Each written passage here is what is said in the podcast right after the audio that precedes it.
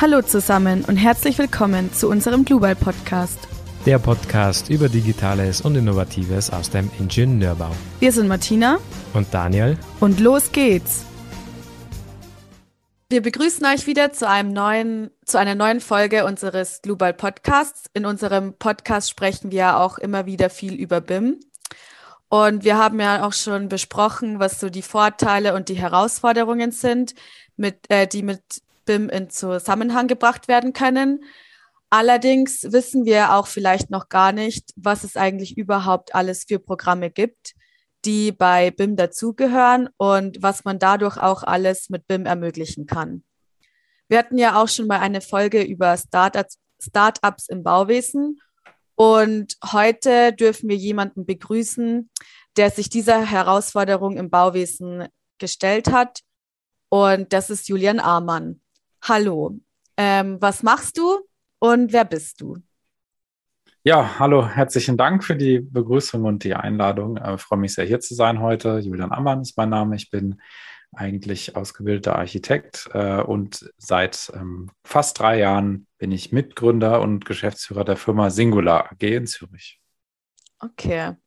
Ja, bevor wir jetzt über diese Firma sprechen wollen, wollen wir natürlich erst einmal ein bisschen mehr über dich erfahren. Warum hast du eigentlich Architektur studiert?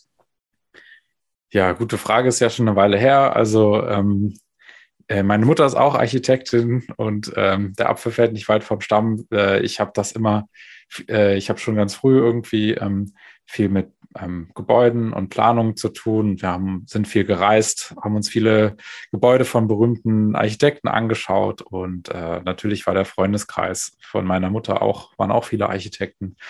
Und dann, äh, als es dann soweit war, ähm, mich zum Studium zu entscheiden, ähm, war das sehr naheliegend und äh, damals dachte ich auch, das äh, liegt auch, also das hat mich auch besonders interessiert und ich dachte auch, da, da äh, könnte ich so mein Talent entwickeln. Und was fasziniert dich daran am meisten? Also ich fand, ähm, ich fand das sehr cool, dass es nicht so ein abstraktes Handwerk ist, sondern man sieht direkt, was passiert. Ich fand es immer sehr spannend, die, was die gebaute äh, Umwelt Einfluss hat, also in alle Richtungen, also ähm, kulturell und wirtschaftlich äh, und dann auch noch die ästhetische äh, Aspekt davon. Ähm, das hat mich sehr fasziniert und ist auch ein sehr schönes Studium. Und was würdest du sagen, was war das Schwierigste in deinem Studium? Ähm, Zeitmanagement. Also damals hätte ich gesagt, die Abgaben, äh, aber ich glaube, das war damals ist man einfach so ein bisschen immer haben wir Sachen vorgeschrieben und vorgeschoben. Dann gab es dann immer so ein paar späte Abenden, damit man alles noch ähm, hinbekommen hat. Aber ähm, das hat irgendwie trotzdem total Spaß gemacht.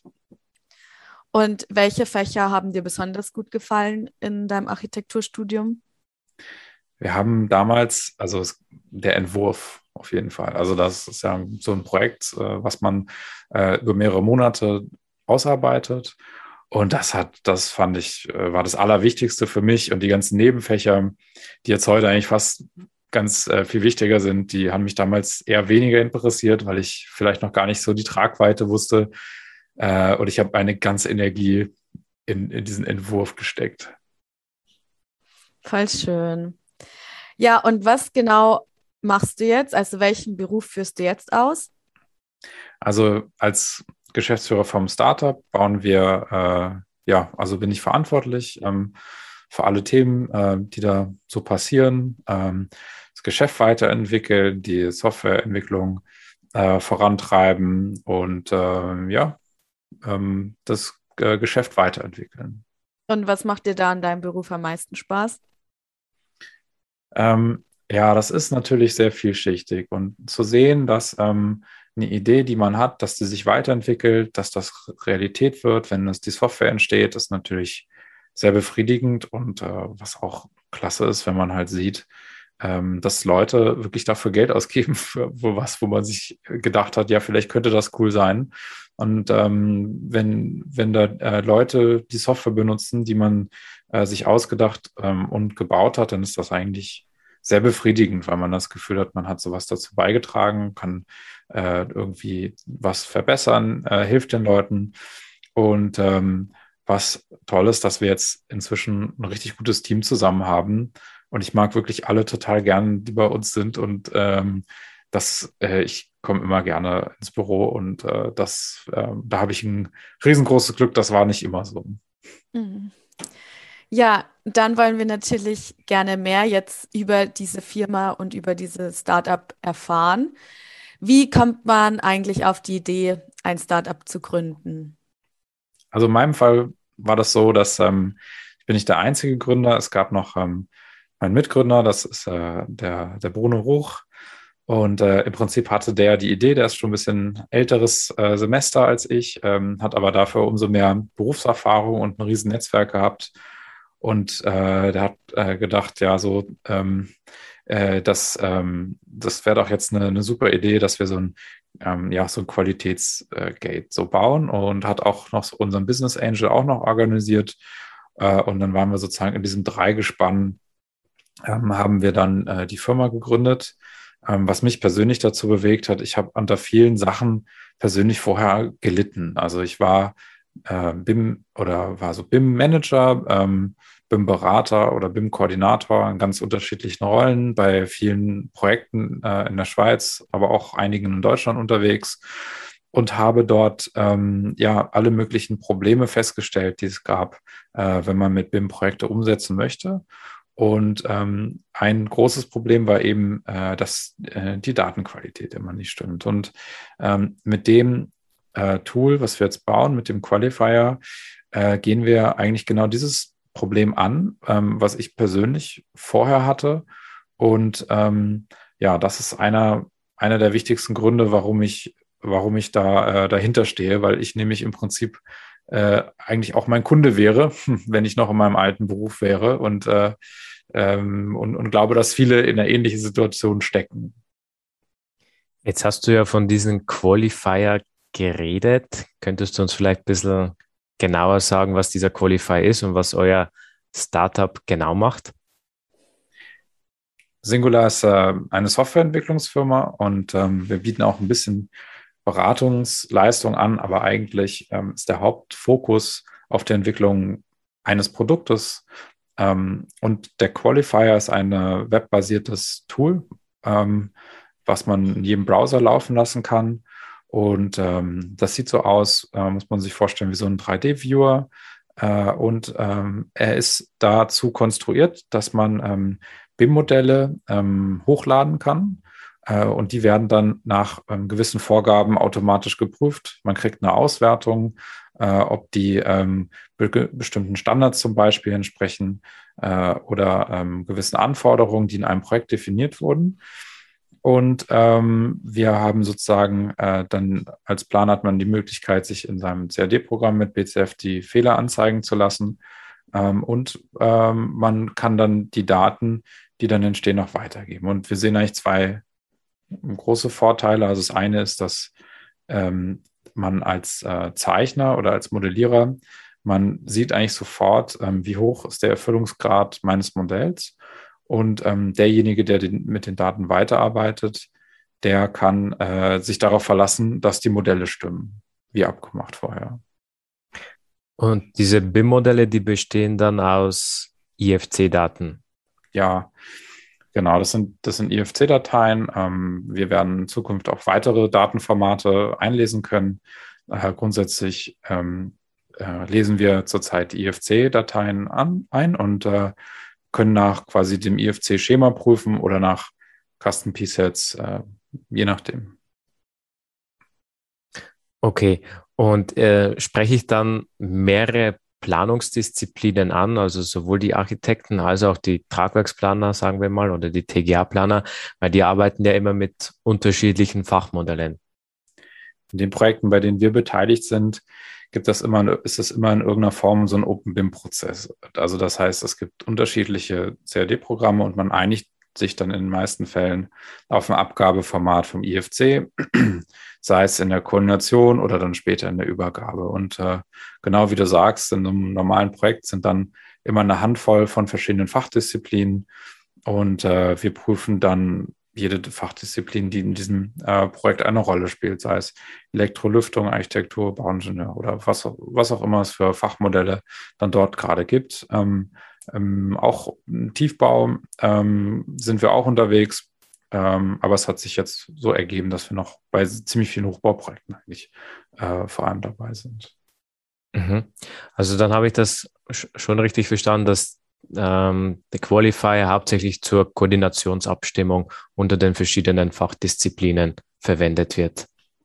Hm, ich würde sagen, es gibt pro Phase unterschiedliche ähm, Nutzungen davon. Und ähm, also man spricht ja so von BIM-Anwendungsfällen oder Use Cases. Mhm. Und ähm, Koordination ist sicherlich eins davon. Ähm, ähm, also wir fangen wir mal an bei so einem, bei so einem Projekt, also in der Wettbewerbsphase ähm, haben wir bei einigen Projekten, bei einigen Wettbewerben stellen wir den Qualifier, ähm, den Architekten zum Beispiel bereit. Und äh, vor der Abgabe können die eigentlich bis zum Schluss der Abgabe das Modell schon mal prüfen. Und das ist dann so eine halbe Vorprüfung. Also die sehen dann sofort, habe ich alle Anforderungen an das BIM-Modell erreicht ähm, oder auch nicht. Und wenn man nicht ist, dann kann man das so oft korrigieren, äh, wie man das möchte. Und wir werten die dann sozusagen damit auch aus. Und dann hat man hat der Auslober ähm, am Ende oder nach der Abgabe alle Eingaben nebeneinander, kann die miteinander vergleichen und weiß auch vorher, dass die Datenqualität stimmt. Das ist zum Beispiel Wettbewerb, zum Beispiel ein Anwendungsfall.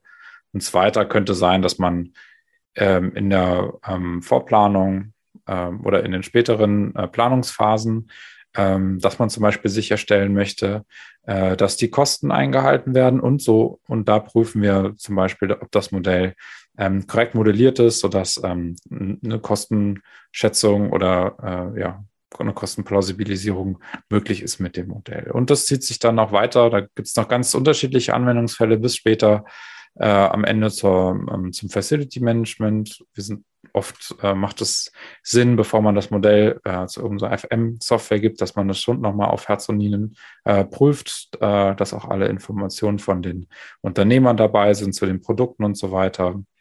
Ähm, und das, äh, das ist zum Beispiel auch ein Anwendungsfall, der, den wir häufig be begleiten.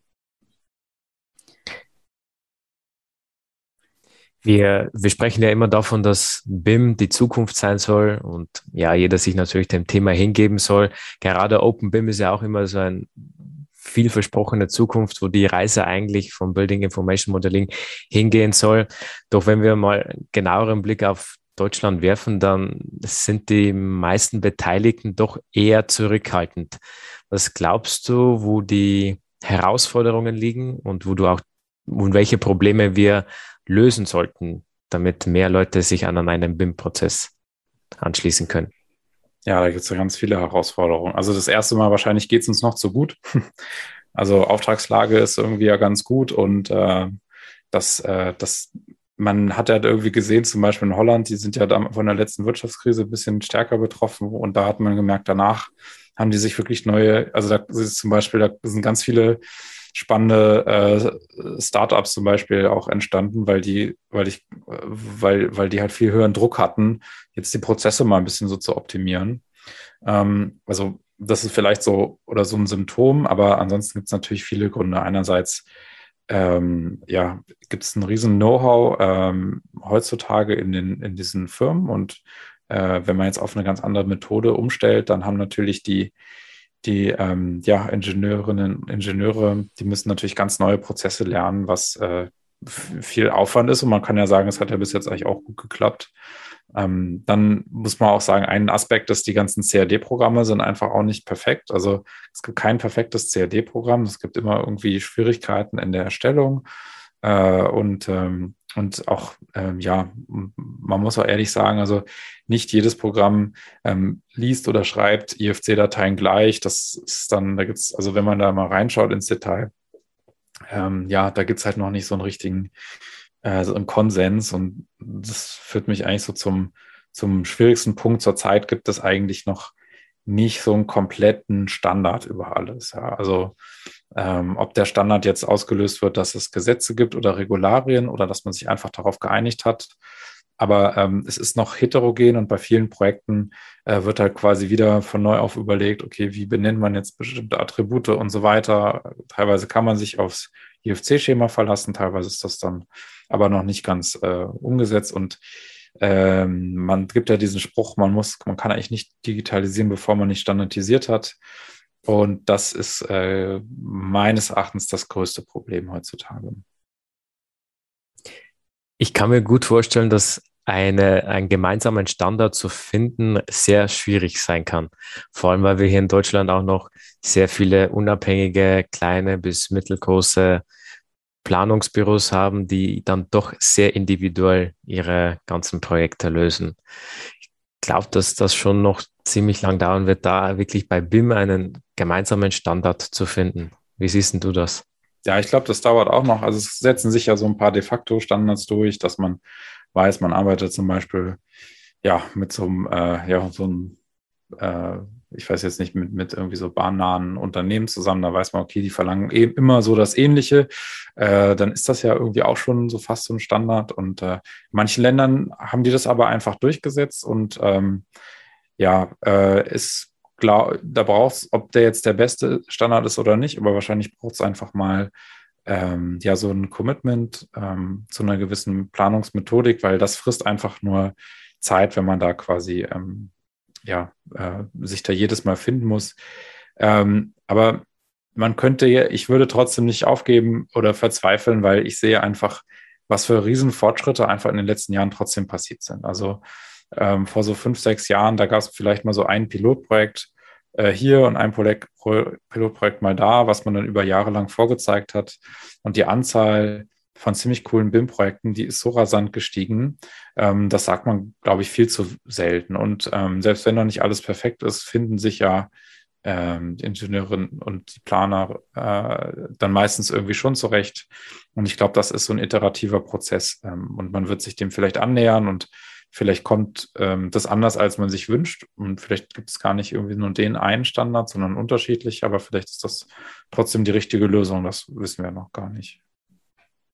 Ähm, würdest du dann sagen, dass ihr mit euren Unternehmen auch für BIM einen Schritt weitergeht?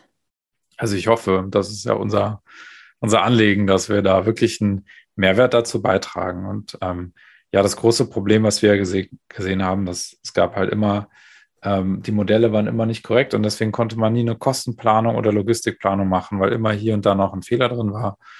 Äh, und äh, wir hoffen ähm, auch, ähm, ja, dass man, äh, dass unser Tool dazu hilft, zumindest schon mal Klarheit zu haben, was überhaupt nach was überhaupt geplant wird, weil das ist auch ein großes Problem, dass man gar nicht eigentlich so einen richtigen Standard irgendwie oft, im, man kann ja auch im Projekt einfach sich nach einer Richtlinie orientieren. Und ähm, und äh, wir haben jetzt auch ein Marketplace gebaut. Das ist eine Plattform, die ist ziemlich neu. Ähm, und da wollen wir eigentlich ganz verschiedenen ähm, Leuten und Institutionen die Möglichkeit geben, äh, selber eigene Prüfregeln ähm, zu, äh, zu erstellen und ähm, äh, nutzbar zu machen. Und ähm, da wäre so, das wäre ja schön, wenn man dort einfach dann auch sehen könnte, okay, ähm, welcher Standard ist denn jetzt der, der am meisten genutzt wird, der bei den meisten Projekten vorkommt. Und vielleicht können wir dazu beitragen, dass das sich in eine positive äh, Richtung entwickelt. Ja, ähm, dann habe ich noch eine Frage. Wie hoch ist denn die Nachfrage für euer Programm? Ähm, also es ist so, dass wir ähm, momentan bieten wir, ähm, wir nennen das Qualitätssicherungsservice an. Das heißt, wir sind in jedem Projekt auch mit involviert in irgendeiner Form von, ja, so eine Art ähm, ja, Beratungsmandat oder so. Und äh, wir haben äh, uns jetzt auf sehr komplexe äh, Projekte spezialisiert. Ähm, jetzt, ich würde sagen, wir haben so, äh, ja, vielleicht so ungefähr, ja, 30, 40 ähm, relativ große Projekte, die damit laufen.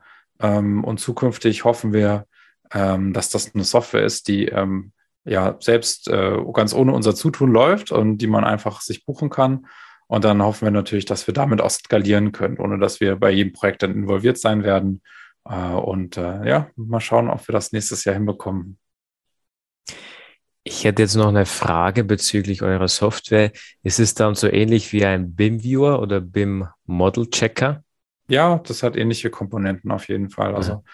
Man sieht es, man sieht das Modell, man kann sich das anschauen, man kann Prüfungen machen, äh, sich anschauen lassen und ähm, das Modell prüfen. Ähm, genau, das geht so in die Richtung.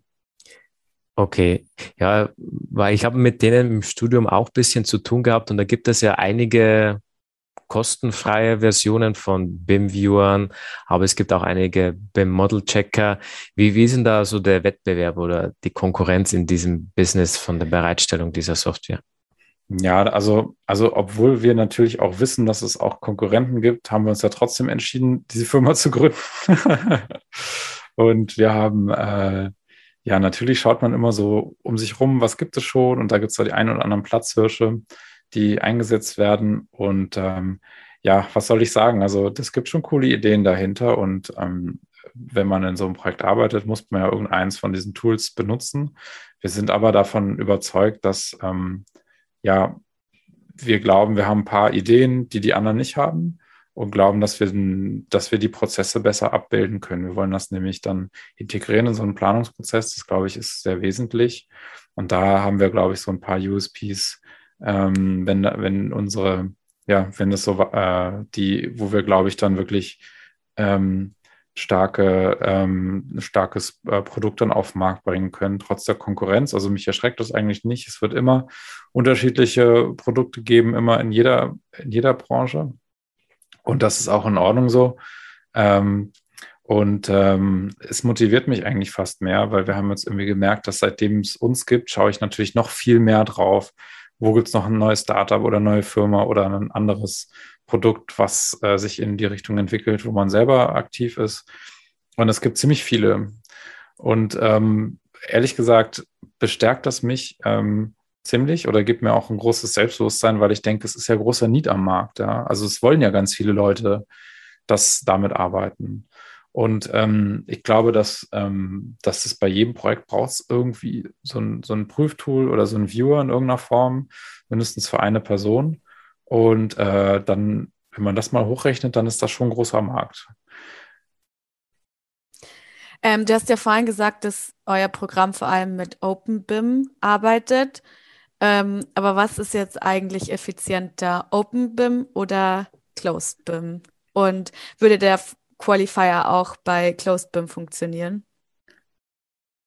das ist ja fast so eine religiöse Frage. Da darf man auch, muss man mal vorsichtig sein, dass man sich da auch so politisch korrekt irgendwie ausdrückt.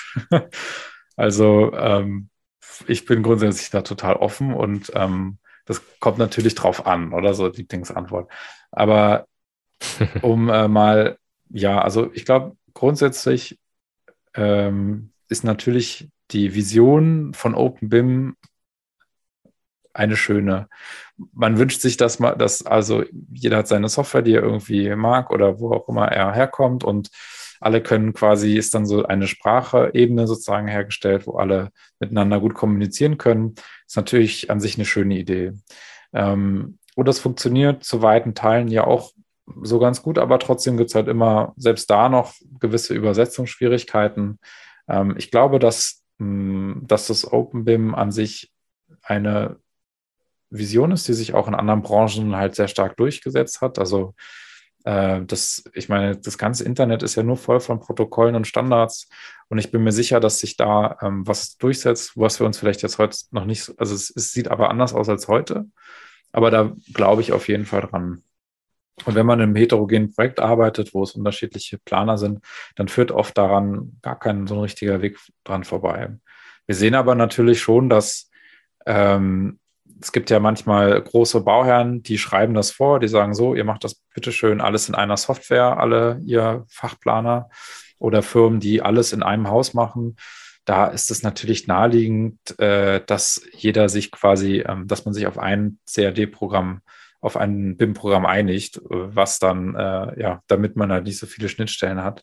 Selbst wenn das nicht Stärken immer von den spezifischen Programmen hat, aber dass die Schnittstellenproblematik ist dann sicherlich geringer. Also deswegen, ich würde das, das kommt darauf an, äh, in welcher Konstellation man ist. Und ähm, ja, mal schauen, was sich durchsetzen wird. Okay.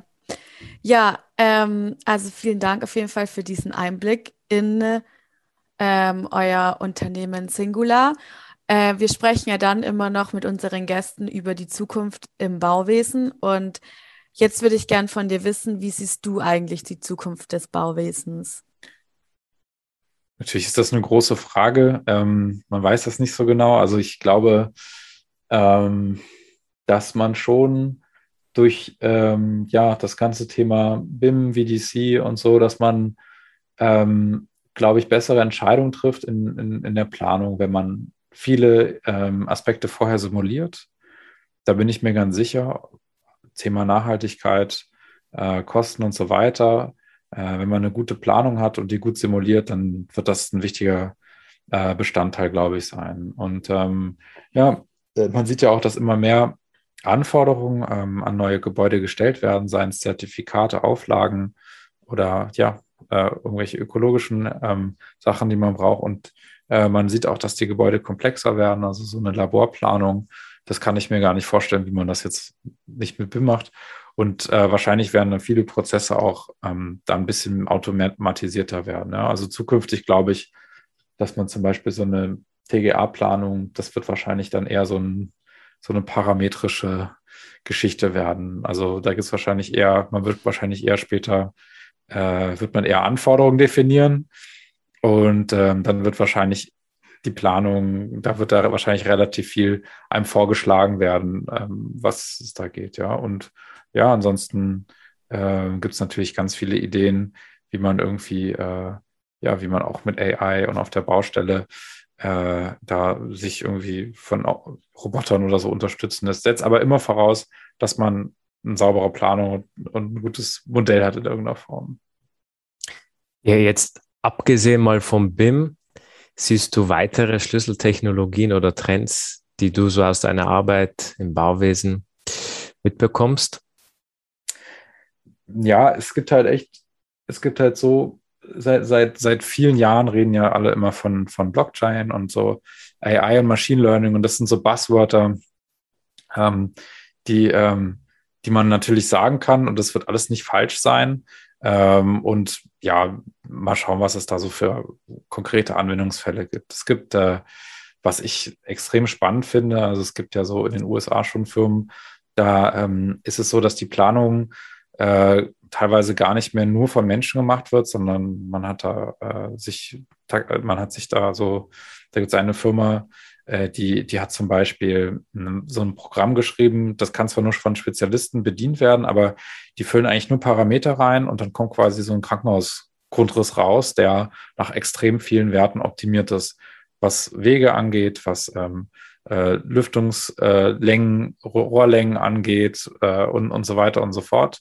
Und äh, man merkt, dass die schon bessere Grundrisse zeichnen. Ja. Also ich glaube quasi, dass der Computer mitdenkt äh, in der Planung. Das ist, glaube ich, ein, ein Riesenthema. Und ähm, zweites großes Thema wird wahrscheinlich auch ähm, so Vorfabrikation sein, denke ich. Ja. Ähm, glaubst du, dass die Bauingenieure bereit sind zur weiteren Digitalisierung?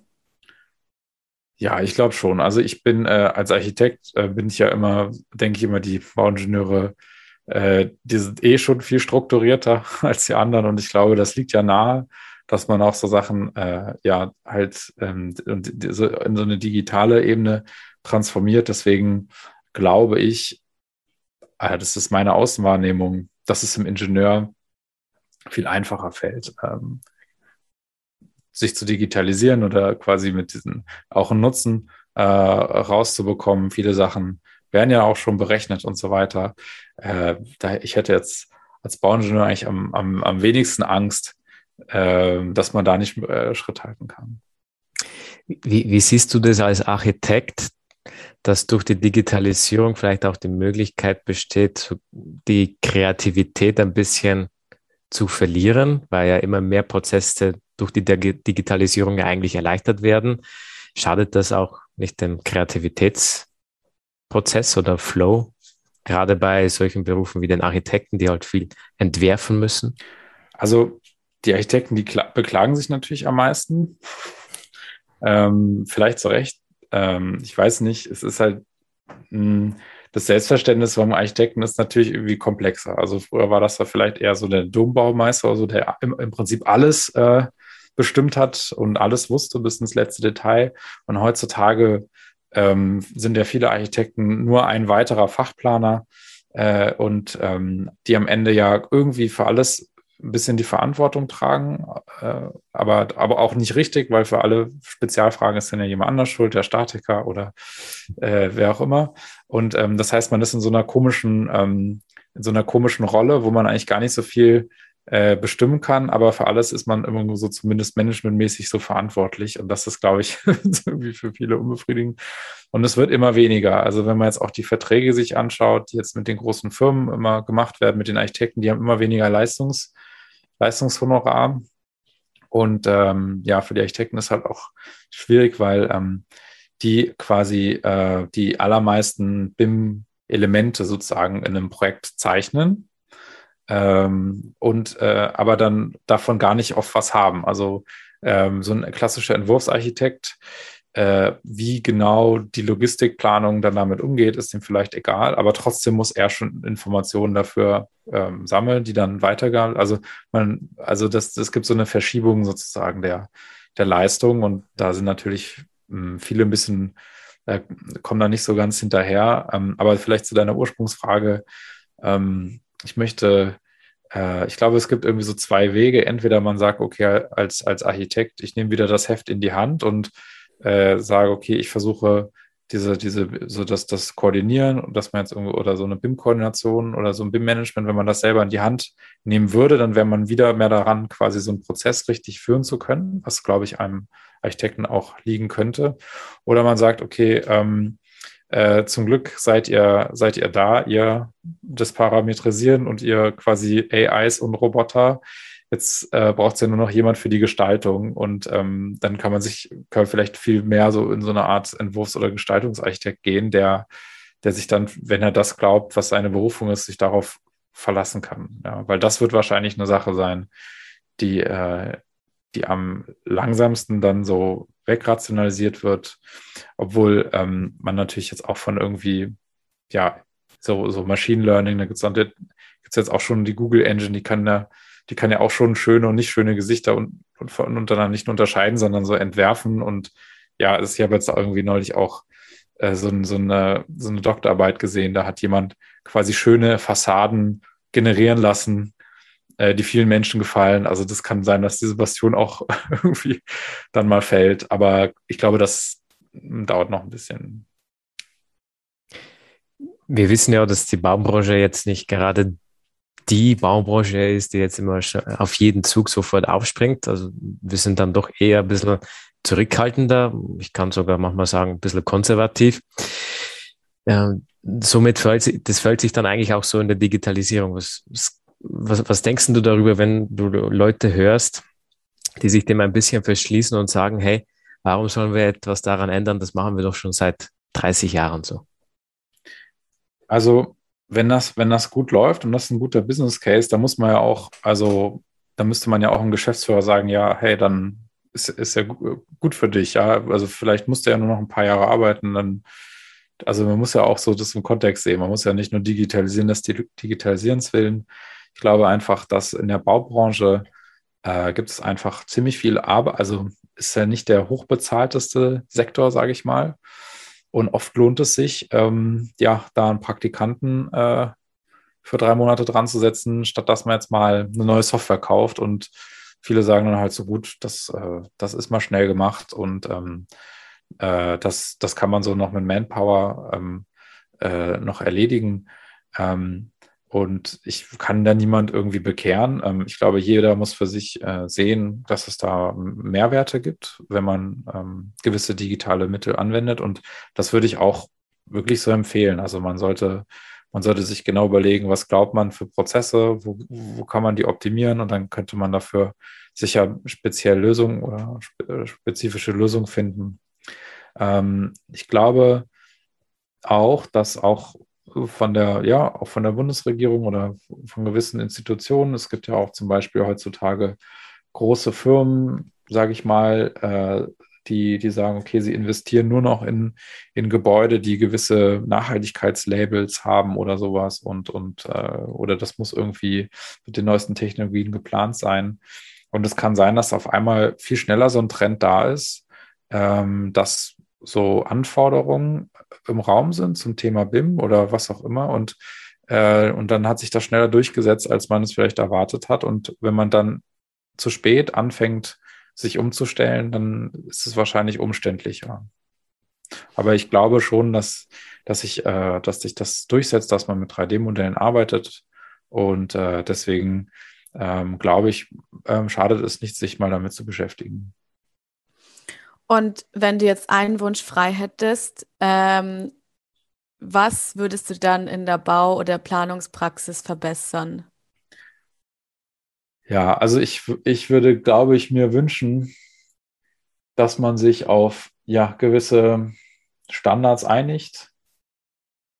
Und äh, ich glaube, das würde ziemlich viele Knoten lösen. Dann könnten die Softwareentwickler, die können endlich auf diese Standards hin programmieren. Die Verbände können sich damit äh, ja, auseinandersetzen. Äh, das könnte geschult werden. Äh, und das würde, glaube ich, extrem viel Reibung, äh, könnte das, glaube ich. Also das, man müsste wahrscheinlich einfach nur mal irgendwie, ähm, ja, man glaubt ja, dass bei der Erfindung von Bitcoin, das waren nur ganz wenig Leute, die sich einfach für drei Monate mal irgendwo eingeschlossen haben. Und genauso müsste man das eigentlich auch machen. Das ist wahrscheinlich viel effizienter als jahrelange Dis Podiums- oder, oder Forumsdiskussionen, wo wo hunderte von Leuten irgendwie ihre Meinung abgeben. Also es müsste wahrscheinlich auch mal definiert werden. Da machen das alle so. Ähm, ja, das wäre natürlich schön. Siehst du dann diese Standards eher auf nationaler Ebene oder international? Ich glaube, dass ähm, ich glaube, dass gewisse Datenstandards, die können durchaus international sein. Äh, und dann braucht es halt ähm, für die Region unterschiedliche Übersetzungen das macht ja in jedem Land wird, wird ja ganz anders gebaut. Ähm, Schweiz und Deutschland sehe ich ja nur den Unterschied, äh, selbst wenn die Länder sicher doch sehr ähnlich sind und, äh, und die Sprache so auch sehr ähnlich, ähm, gibt es natürlich auch schon wieder ganz andere Prozesse. Äh, und ähm, man kann das nicht quasi weltweit, glaube ich, gleich einführen, weil, weil wir jetzt, also das, das würde überhaupt gar nicht funktionieren. Äh, man müsste dann quasi eine regionale Anpassung haben, aber das würde dann reichen. Ja. Ja, vielen Dank auf jeden Fall für diesen Einblick in euer Startup und über deine Sichtweise über die Zukunft im Bauwesen. Bevor wir das Ganze jetzt abschließen, fragen wir unsere Gäste immer noch, was ihr Lieblingsbauwerk ist. Und da du ein Architekt bist, äh, gibt es da wahrscheinlich mehrere, aber kannst du uns da konkret irgendwas nennen, was dir besonders gut gefällt? Das ist natürlich die neue Nationalgalerie in Berlin. Mhm. Und ich freue mich, dass die jetzt auch äh, vom, äh, ja, von Chipperfield neu. Ich habe sie noch nicht nach der Sanierung gesehen, aber da ich selber aus Berlin komme, äh, werde ich mir das auf jeden Fall beim nächsten Besuch mal anschauen. Voll was, schön. Was findest du daran so faszinierend? Die hat mich schon immer fasziniert. Ich finde das perfektes Gebäude. Das ist bis, ich finde ich finde einfach, das ist, äh, ja, einfach das Minimale, wunder, wunderschön ästhetisch, äh, äh, so, so, so, ein leichter, leichter Bau und man glaubt, das ist so einfach, aber es ist äh, einfach perfekt durchdachtes Gebäude von der Gesamtkonstruktion äh, bis, bis in, letzt, in die letzte Fuge. Da findet man nicht eine Fliese im Bad, die nicht perfekt bündig ist. Ähm, das ist äh, wahnsinnig beeindruckend. So eine hohe Handwerks- Leistung. Also das ist alle Aspekte, die ich spannend finde als Architekt, dass man quasi vom, vom Städtebau äh, bis ins noch so unwichtige Detail, dass man irgendwie so eine Linie sieht und äh, es wirkt schlicht, ist aber ganz viel Handwerkskunst dabei. Sehr schön. Ja, super. Gut, dann Julian, wir bedanken uns recht herzlich für die Folge. Hat uns sehr viel Spaß gemacht. Wir haben wieder einiges Neues dazugelernt und würden uns dann auch von unseren Zuhörern verabschieden. Ich hoffe, euch hat die Folge gefallen und würden uns freuen, wenn ihr das nächste Mal wieder einschalten würdet. Ja, ja vielen Dank. Herzlichen Dank für die Einladung. Ja. Tschüss. Ciao.